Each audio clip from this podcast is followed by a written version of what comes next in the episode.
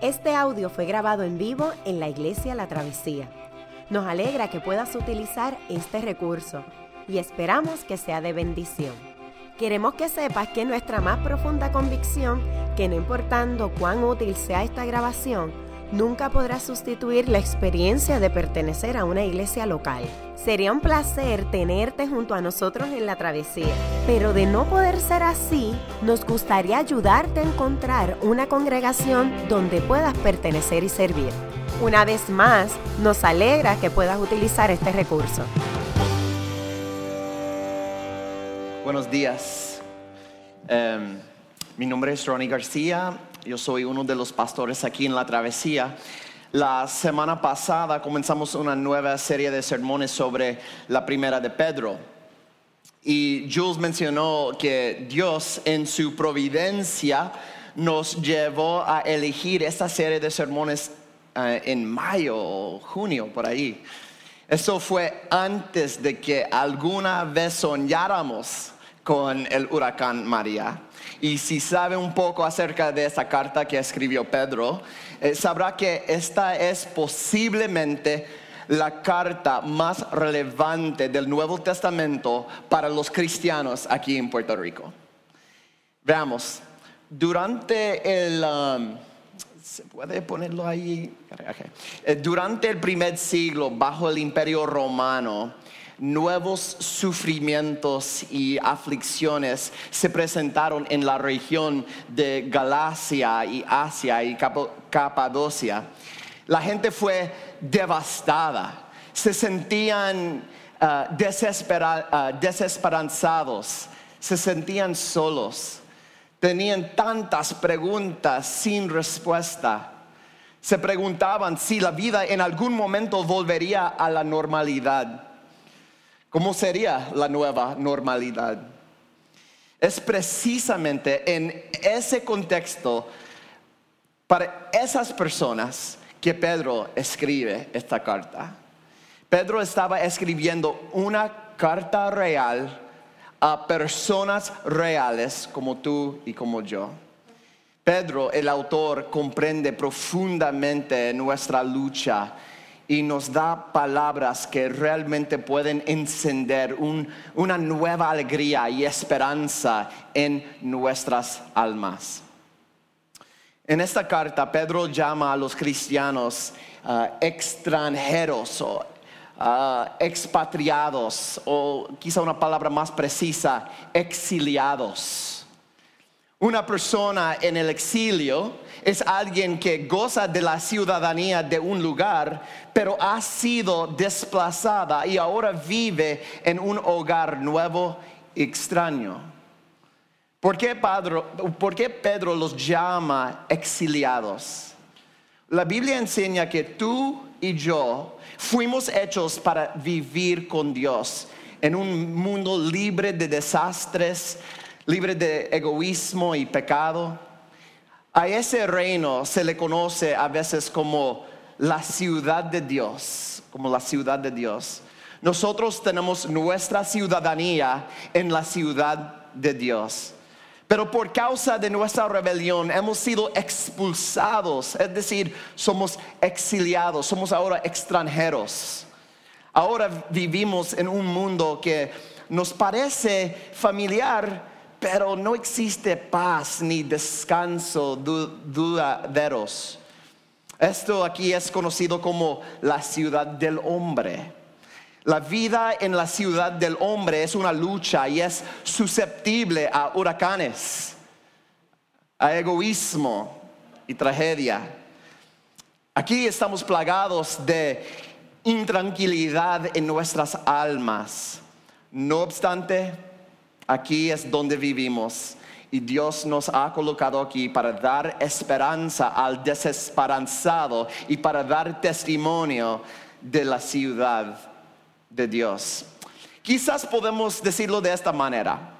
Como cristianos estamos llamados a vivir entre la ciudad de Dios y la ciudad del hombre como embajadores Estamos llamados a trabajar para hacer que las realidades de la ciudad de Dios se manifiesten en la ciudad del hombre.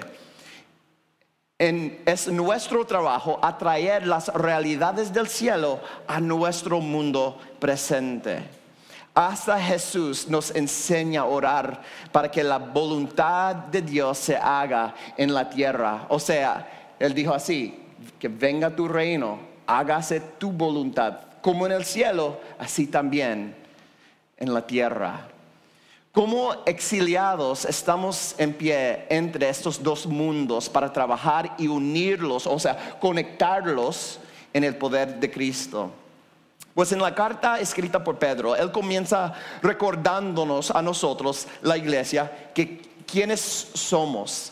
Somos exiliados, pero pertenecemos a Cristo. Tenemos una esperanza viva y una herencia imperecedera que ningún juicio o devastación jamás nos podrá quitar. Esto es algo que Dios hizo por nosotros. Eso no es algo que nosotros hayamos hecho o logrado por nosotros mismos. Es un regalo. Pues ¿por qué es que Pedro nos recuerda eso? Porque quiere empoderarnos y motivarnos a que hagamos nuestro trabajo como personas que oscilamos entre el cielo y la tierra. Como pertenecemos a Cristo, tenemos una nueva identidad y un nuevo propósito. Ahora, comenzando en el versículo 13 que acabamos de escuchar, Pedro va a tomar los próximos cuatro capítulos para explicarnos cómo vivir nuestra vida. En el pasaje de hoy específicamente, Pedro está diciendo que la forma principal de cumplir nuestra misión es siendo santos. La santidad. Ok, pues deseo pa- pausar aquí un momento. Quiero reconocer que esto podría sonar alarmante para algunos de ustedes. A mucha gente le gusta ir a la iglesia y escuchar que Dios los ama y que Dios los perdona. Yo también. Pero si eres como yo, tú no quieres que Dios te diga cómo vivir tu vida. La primera frase que mis hijos aprendieron al llegar a Puerto Rico en español es, tú no me mandas. Y la palabra santidad puede sonar un poco rara, dependiendo de cuáles son tus antecedentes. Así es que antes de comenzar a examinar el texto, quiero hablar sobre esto. Es tan importante que quiero pasar la primera parte de este sermón explicando este aspecto. Y entonces rápidamente podremos hacer aplicaciones del pasaje. Es importante que hagamos esto primero porque el mismo tema va a regresar todos los domingos en la primera de Pedro.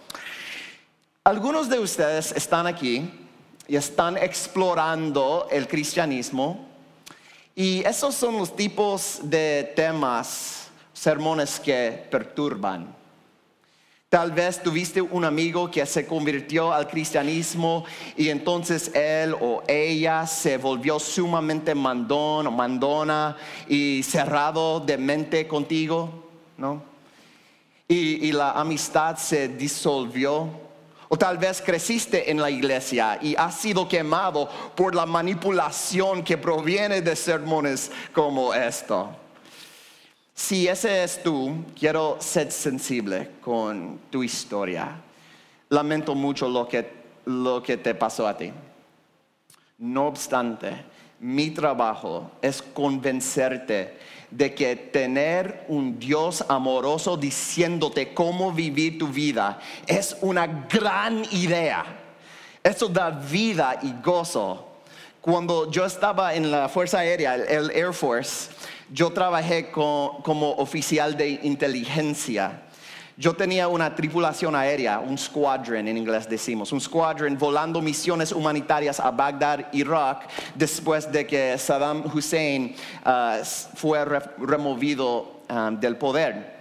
En, aquel- en aquella región la resistencia terrorista era muy peligrosa y estaban tratando de lastimar a quienes llevaban provisiones a la gente. A menudo los terroristas tenían misiles disparados desde el hombro, o sea, lanzacohetes dirigidos a nuestros aviones para destruirlos y asesinar a los americanos. pues mi squadron volaba con aviones uh, C-130s, C-130, uh, y, y eran repletos de comida y agua en áreas muy peligrosas. Esos hombres y mujeres eran pilotos increíbles y competentes. Pero justo antes de cada misión llegaban a mi oficina. ¿Y saben para qué venían? Querían que se les dijera yo qué tenían que hacer, cómo vivir sus vidas. Mi trabajo era transmitir información específica sobre los terroristas y las amenazas que podrían matarlos. Entonces les decía cuándo, dónde y cómo volar sus aviones para que pudieran tener misiones seguras y exitosas. Mientras más les decía exactamente lo que tenían que hacer, más felices eran. Estaban anhelantes de que se les dijera qué hacer. Pero si venían a mi oficina previo a una misión y yo les decía, Chicos, solo sigan lo que les dice su corazón, sus intuiciones. Hagan lo que sea que te, que te sienta correcto. ¿Sabes cómo hubiera reaccionado? O perdían la esperanza o les daba coraje. ¿Ves? Ellos sabían que mis instrucciones eran herramientas de, de esperanza y éxito se sentían complacidos de recibir órdenes. No solo había regocijo, también mucho alivio cuando venían y se les decía qué hacer. Cuando comenzamos a confiar en Cristo, nos sentimos más receptivos a pedirle a Dios que nos diga cómo debemos vivir nuestras vidas. Nos creemos que sus palabras nos traen, nos traen esperanza y éxito. Confiar en Dios no es simplemente obediencia, también es ser sabio, sabio. Es realmente una buena idea. Tu vida va a florecer cuando escuchas a Dios. Crecer en la fe es equivalente a ir creciendo en la receptividad a escuchar como Dios desea que vivas tu vida. Hoy Pedro va a hablar sobre la santidad.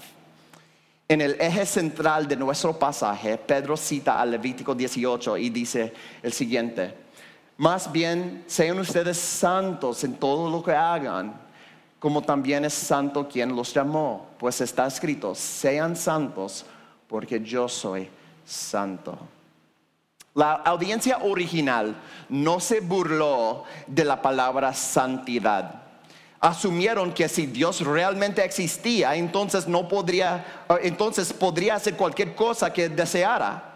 Nosotros, como audiencia moderna, somos bastante diferentes. Tendemos a visualizar a Dios como una deidad que está a la par con nosotros. A veces lo escuchamos, a veces no lo hacemos, tenemos un concepto demasiado elevado a nuestras habilidades de lógica y racionalidad. En cuanto al tema de la santidad, existen dos grandes conflictos que debemos superar. Primero tenemos un conflicto individual.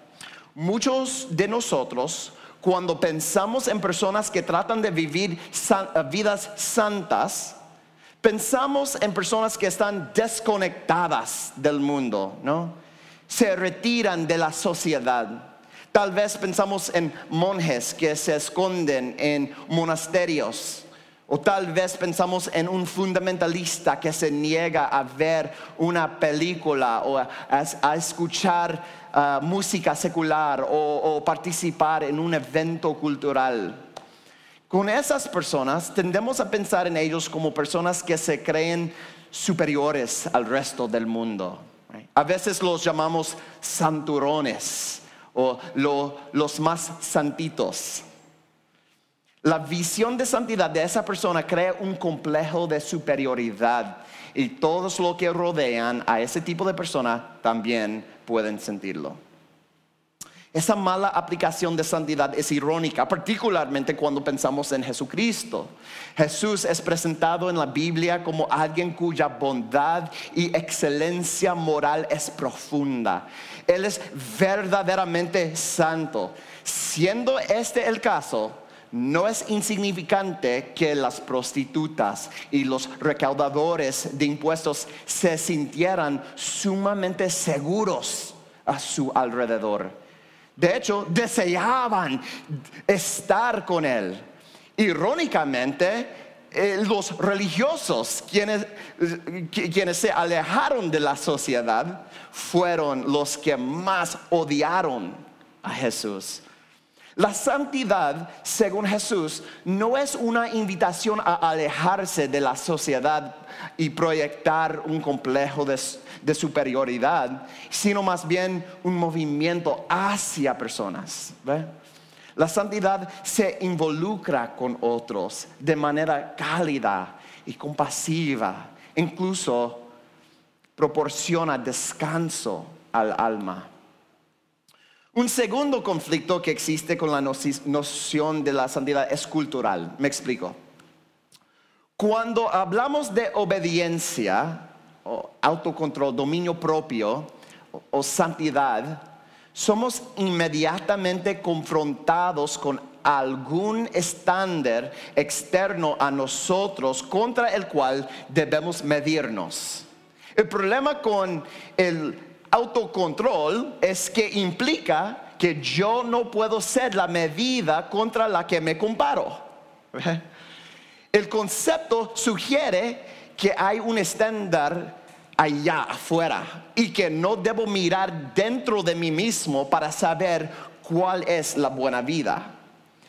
El concepto mismo de la santidad confronta nuestras presuposiciones sobre la naturaleza de la vida, porque durante toda nuestra vida nos han dicho que debemos mirar dentro de nosotros mismos para saber lo que es el correcto.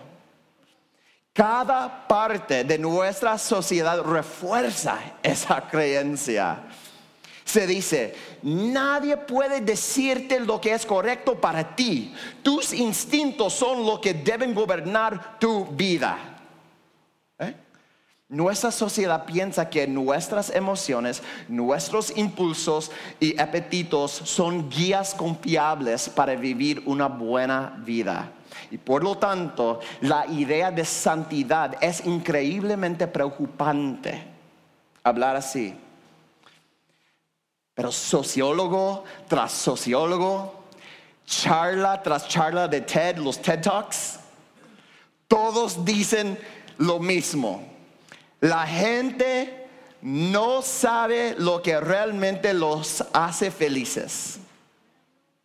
Diez veces de cada diez la gente tomará decisiones que piensan que las harán felices, pero al final todas conducen al mismo lugar. Decepción y confusión. Tus instintos y los míos no son guías confiables para vivir una, buena vida y ser felices. Los sociólogos seculares llegan a la sorprendente conclusión de que los humanos no saben cómo hacerse felices. Ellos pueden identificar el problema, pero no tienen la valentía de dar el siguiente paso Dios en su misericordia ofrece una visión de, santidad que nos llena de propósito y alegría. Dios quiere que nos paremos entre el cielo y la tierra. Somos ciudadanos del cielo, pero vivimos exiliados en este mundo.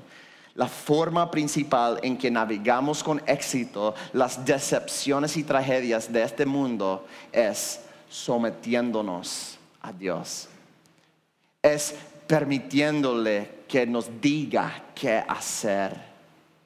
Resistimos la definición de santidad que incluye alejarse de la sociedad y adoptar un complejo de superioridad. Y a la misma vez resistimos la creencia cultural de que podemos buscar dentro de nosotros mismos una guía para la buena vida.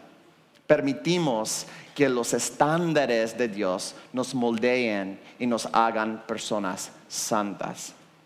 Escucha, Pedro escribió sobre la santidad a personas cuyo mundo estaba al revés. Es porque Él espera que estemos en medio de conflictos. Él espera que el huracán María te desoriente. Él espera que lo peor de ti salga a relucir. Este no es un momento para odiarse a uno mismo. Este es momento de gracia y de preparación. La santidad es un regalo de gracia para los que luchan. Nos ayudará a enfocarnos. Las tormentas pueden sacar de ti lo peor o lo mejor. Vamos a permitir que la palabra de Dios nos ayude. Ok. Con ese breve panorama de la santidad, creo que estamos listos para evaluar rápidamente el pasaje. Este pasaje nos ofrece los contornos de lo que es la santidad. Pedro nos hace cuatro exhortaciones. Nos está diciendo que hagamos cuatro cosas. Pedro a menudo escribe con frases extremadamente largas y confusas, así que espero simplificarlos para nosotros de manera concisa. Pedro nos dice que, tengamos esperanza, que procuremos la excelencia moral, que temamos y que amemos. Comencemos con la exhortación a la esperanza. Y si tienes una Biblia, un app de Bible, de Biblia, vas a disfrutar este estudio mientras lo sigue conmigo, ¿ok? Muy bien, all right. Comencemos. En el verso 13 Pedro manda que, manda que pongan su esperanza completamente en la gracia que se les dará cuando, cuando se revele Jesucristo. Eso es algo que debemos hacer activamente. Él emplea dos metáforas al, al comienzo del verso 13. Primero, dice, por eso dispónganse para actuar con inteligencia o, preparar tu mente para la acción. Esto literalmente del griego significa ceñir el lomo de tu mente. En la antigüedad, los hombres tenían camisas exteriores que llegaban hasta los ah, tobillos. Y cuando tenían que ah, correr o luchar, tenían que meterse las camisas. Eh, es como decir, enrollarse las mangas, ¿ve? Así. Pedro está diciendo, enróllate las mangas de tu mente, ponte ready. Tener esperanza es un asunto serio y no sucederá por accidente. Y entonces él continúa la metáfora diciendo, tengan dominio propio o literalmente eh, sed, o sea, teniendo una mente sobria. Una persona que está físicamente sobria es una persona que se abstiene de alcohol, ¿no? Lo contrario es cuando una persona está eh, ebria.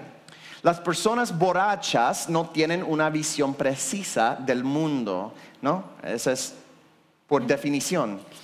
Es por eso que muchas malas decisiones se toman en las barras, solteros.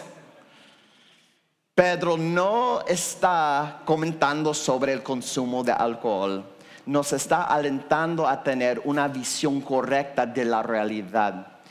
Si tu esperanza está puesta en tu cuenta bancaria, por ejemplo, creyendo que te hará feliz, entonces no estás viviendo no estás, no estás viendo la realidad de forma correcta, con precisión. Si pones tu esperanza en algo que no sea Cristo, eso e, equivale a estar borracho. Sencillamente no estás viendo la realidad con precisión.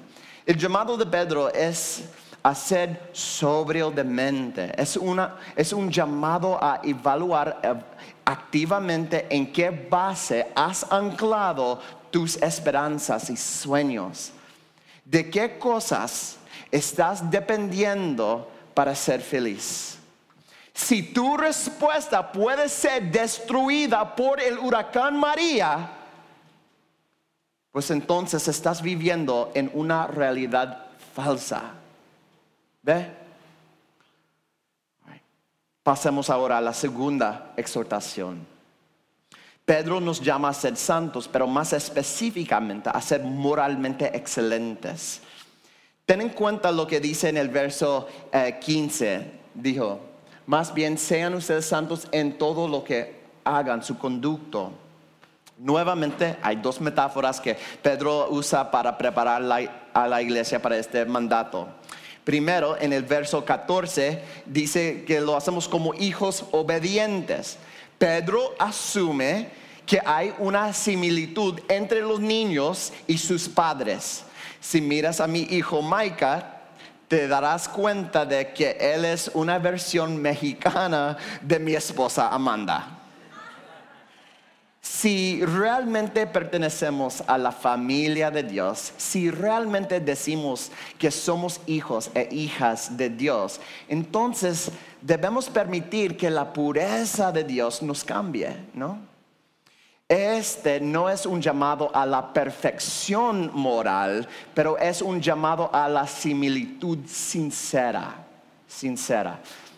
Pedro continúa el mismo versículo diciendo, no se amolden a los malos deseos que tenían antes cuando vivían en la ignorancia.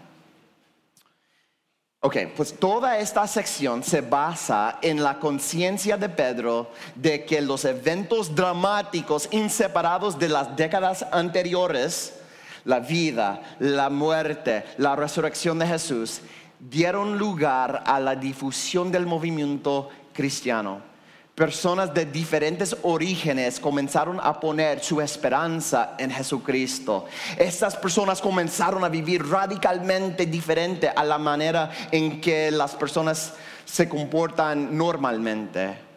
Tim Keller hizo la siguiente observación de aquella comunidad del primer siglo. Dijo, en la cultura secular, las personas eran sexualmente generosas, es decir, tenían relaciones sexuales con cualquiera, y eran mezquinos financieramente, es decir, no, compartían su dinero con nadie. Pero aquellas personas que tuvieron un encuentro con Cristo hicieron lo contrario, eran sexualmente tacaños, es decir, los hombres querían proteger y dignificar la sexualidad de las mujeres, mientras que eran financieramente generosos. Es decir, les encantaba compartir sus recursos con todos los que necesitaban. Esto llamó la atención de todos. Estos cristianos no eran masoquistas, no tenían complejos de superioridad, eran legítimamente felices y eso era contagioso pero contagioso. Antes de Cristo, la gente vivía, antes de convertirse, la gente vivía según los deseos de su antigua ignorancia. Es decir, estaban contentos comiendo bizcochos hechos de barro porque no tenían idea que se les estaba ofreciendo bizcocho de chocolate, como dice C.S. Lewis. Pero ahora que han recibido a Cristo, sería una locura volver a ordenar bizcochos de barro. ¿Ve? Por supuesto que ser generoso es difícil. Por supuesto que es difícil ser sexualmente puro. Por supuesto que ser sacrificado es difícil. Por supuesto que ser siempre honesto y recto con una vida de integridad es un desafío. Pero la gente ha, estado haciendo lo opuesto durante milenios y siempre termina de la misma manera, con decepción, incluso desesperación. No está funcionando. Vea la sociedad, no está funcionando. La gente no sabe cómo hacerse felices.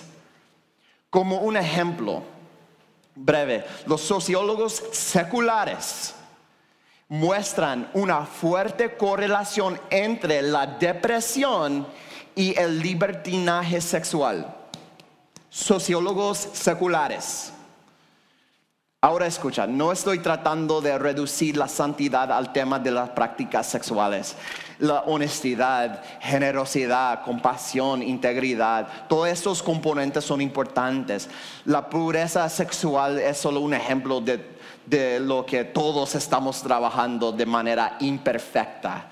Si luchas, escúchame, si luchas eh, sexualmente, Espero que te sientas bienvenido en esta iglesia.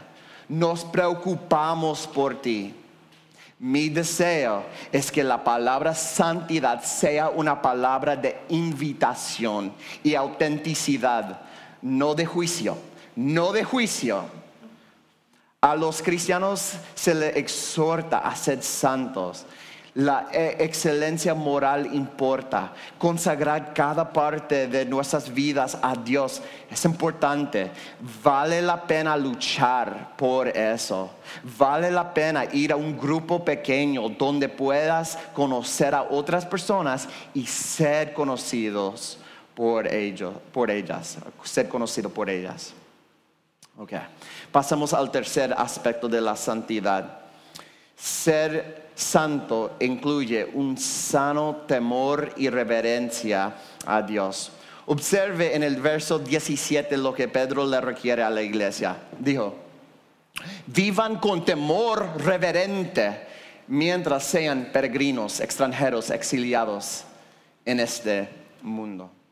Mientras vivimos en el exilio, un cierto tipo de miedo debe permear nuestras vidas.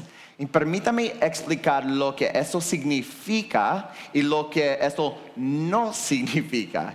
Esto no significa que se supone que debemos conceptualizar a Dios como un viejo ah, cascarrabias con un matamoscos, matamoscas gigante esperando golpearnos cuando nos equivocamos.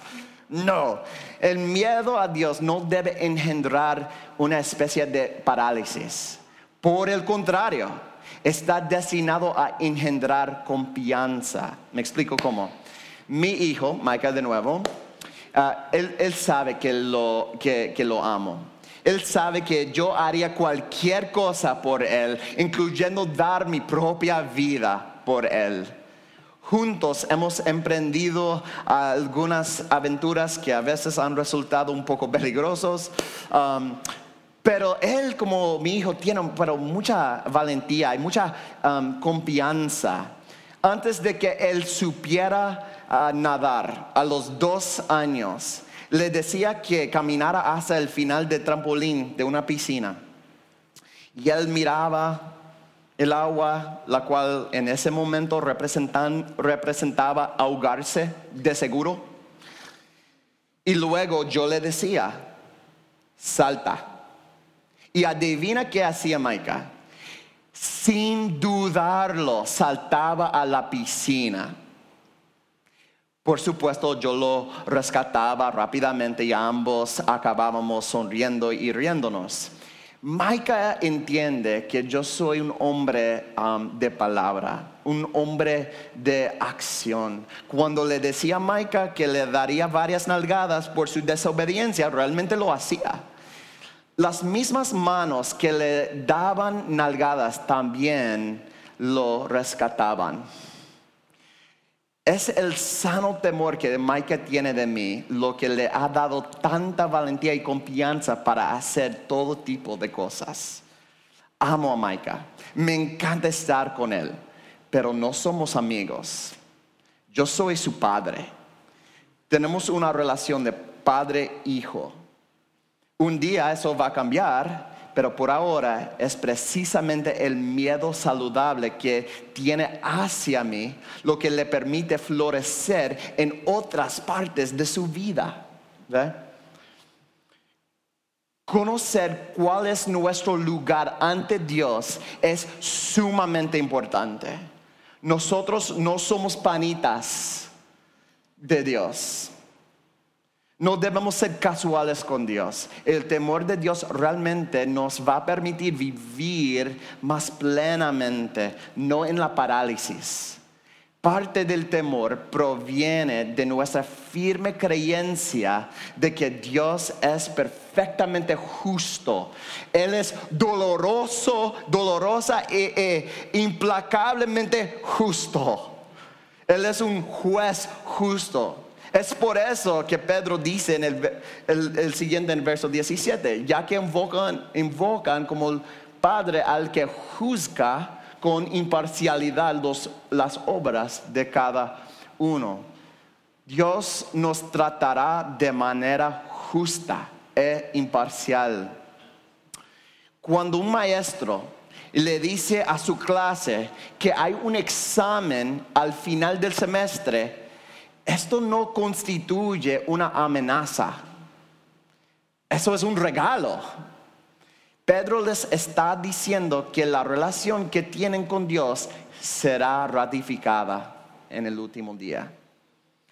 Si no quieren una relación con Dios, esto será ratificado por la eternidad. Si desean una relación con Dios, esto se confirmará. Este miedo es bueno para nosotros, nos despierta, ¿verdad? No se, trata de, amenazar o asustar a nadie, pero es solemne. Hoy es el día para la preparación, es un regalo. Hay tanto que quiero decir sobre este tema y por favor discúlpenme, discúlpenme por no haber tenido suficiente tiempo. Hace mucho calor, yo sé. Tengo que pasar al cuarto aspecto de la santidad. Hasta ahora hemos examinado cómo Pedro nos um, exhorta a ser santos. Al evaluar los contornos de la santidad, encontramos una exhortación a la esperanza, a, perseguir la excelencia moral y a temer. Ahora vemos que la santidad es también un llamado al amor. Dios es santo, así que nosotros debemos ser santos. Dios ama y por lo tanto nosotros debemos amar también.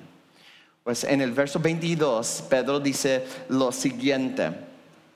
Él dice, tienen un amor sincero por sus hermanos, ámense de todo corazón los unos a los otros. El molde de, la santidad incluye un amor sincero unos por otros. Ahora, hay dos motivos que están relacionados con esta exhortación. La primera es la frase inicial del mismo verso dice, ahora que se han purificado obedeciendo a la verdad. Esta es una manera extremadamente elegante de decir que escuchaste el Evangelio de Jesucristo y confiaste en Él. Que estás descansando exclusivamente en Él. Y esa confianza en Cristo está conectada con la segunda motivación ofrecida en los versos 23 a 25. Dice, pues ustedes han nacido de nuevo, no de simiente perecedera, sino de simiente imperecedera, mediante la palabra de Dios que vive y permanece. Porque todo mortal es como la hierba y toda su gloria como la flor del campo la hierba se seca y la flor se cae, pero la palabra del Señor permanece para siempre. Y esa es la palabra del Evangelio que se les ha anunciado a ustedes. Nuevamente, este es lenguaje extremadamente elegante, pero significa esto. Dios puso su propio espíritu en ti. Ese espíritu de Cristo es eterno Así como Cristo nunca se desvanecerá, tampoco lo harás tú. Eso es lo que significa el nacer de nuevo, right? Tu primer nacimiento es físico, pero tu segundo nacimiento es espiritual. Tu cuerpo físico es frágil. Su gloria es como la flor del campo. Esa hierba se seca y la flor cae, pero el mensaje de Cristo va a perdurar para siempre. Entonces, ¿qué tiene que ver esto con amar a tus hermanos y hermanas en Cristo? Mira, mira alrededor de la iglesia, míralos. Este, Dios amó tanto esos hermanos y hermanas chavadas, me, especially Jules,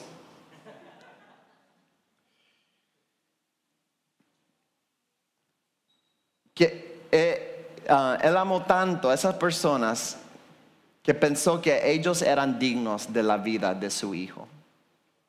Dios dice que estos hermanos valen lo suficiente como para que su hijo sacrificara su propia vida por ellos.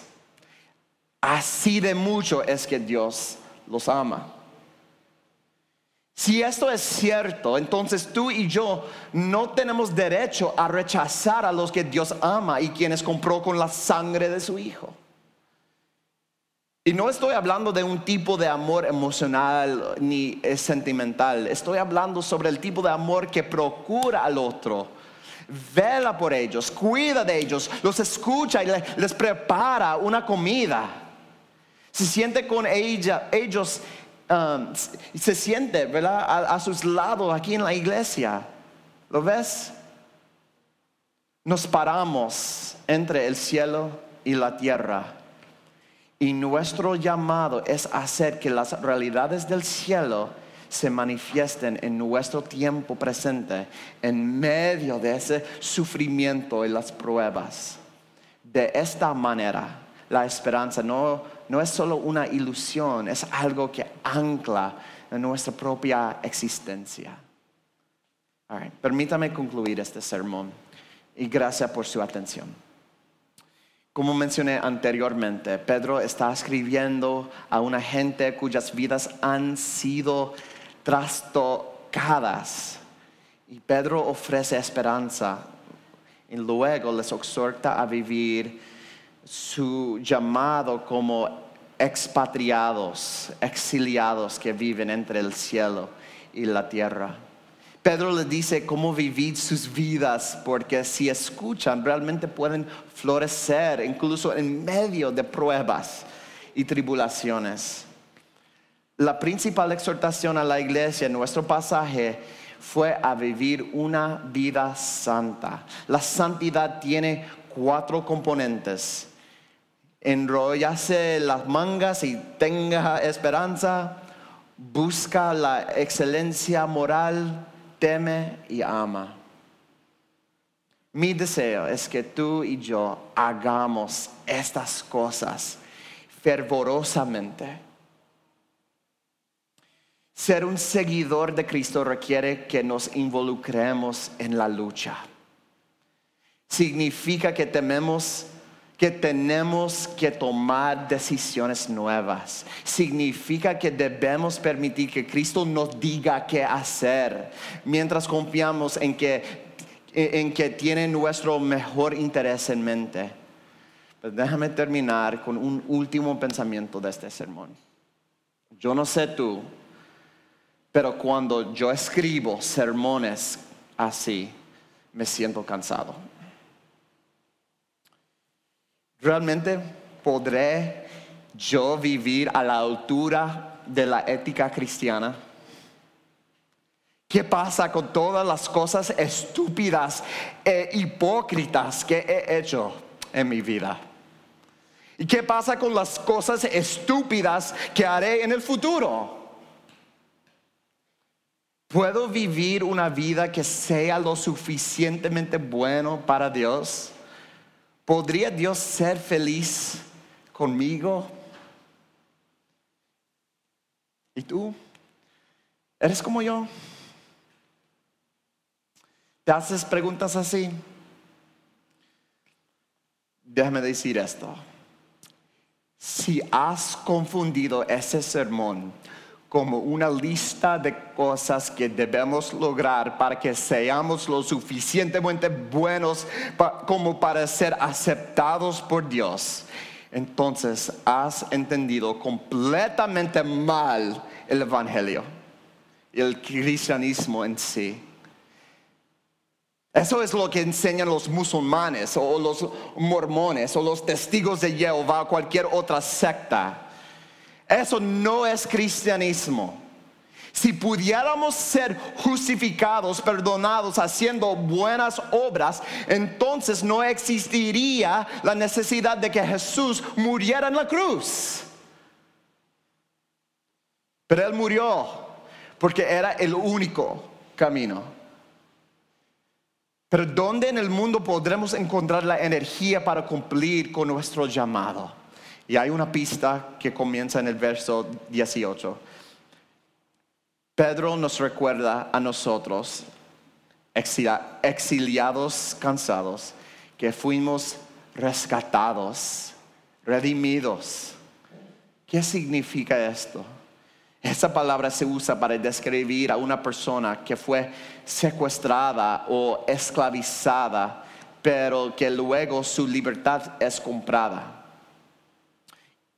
Que fuimos rescatados y liberados ¿Con qué? ¿Con qué? No fuimos rescatados con algo como con oro o de plata. Fuimos rescatados con algo mucho más precioso. Tú fuiste comprado con la preciosa sangre de Cristo como de un coderdo, sin mancha y sin defecto. Solo una gota de la sangre de Cristo vale más que todo el oro del mundo. Y sin embargo, Cristo lo derramó todo abundantemente para ti. Has sido comprado, rescatado, redimido el hecho de que Dios sacrificó a su propio Hijo para tenerte a ti es lo que hace el cristianismo y, se distingue de todas las religiones del mundo. Graba, por favor, gente mía, graba esta realidad en tu corazón. Esa realidad es la que permea, es el eje de esta nuestra comunidad. Permita que esa verdad toque cada parte de ti. Ese es quien es Dios. Le perteneces a Él. Sé santo porque Él es santo. Amén y amén. Qué bueno que pudiste escuchar esta grabación. ¿Qué tal si la compartes con otros? Recuerda que hay muchos más recursos en nuestra página latravesía.org, donde también puedes realizar un donativo. Dios te bendiga.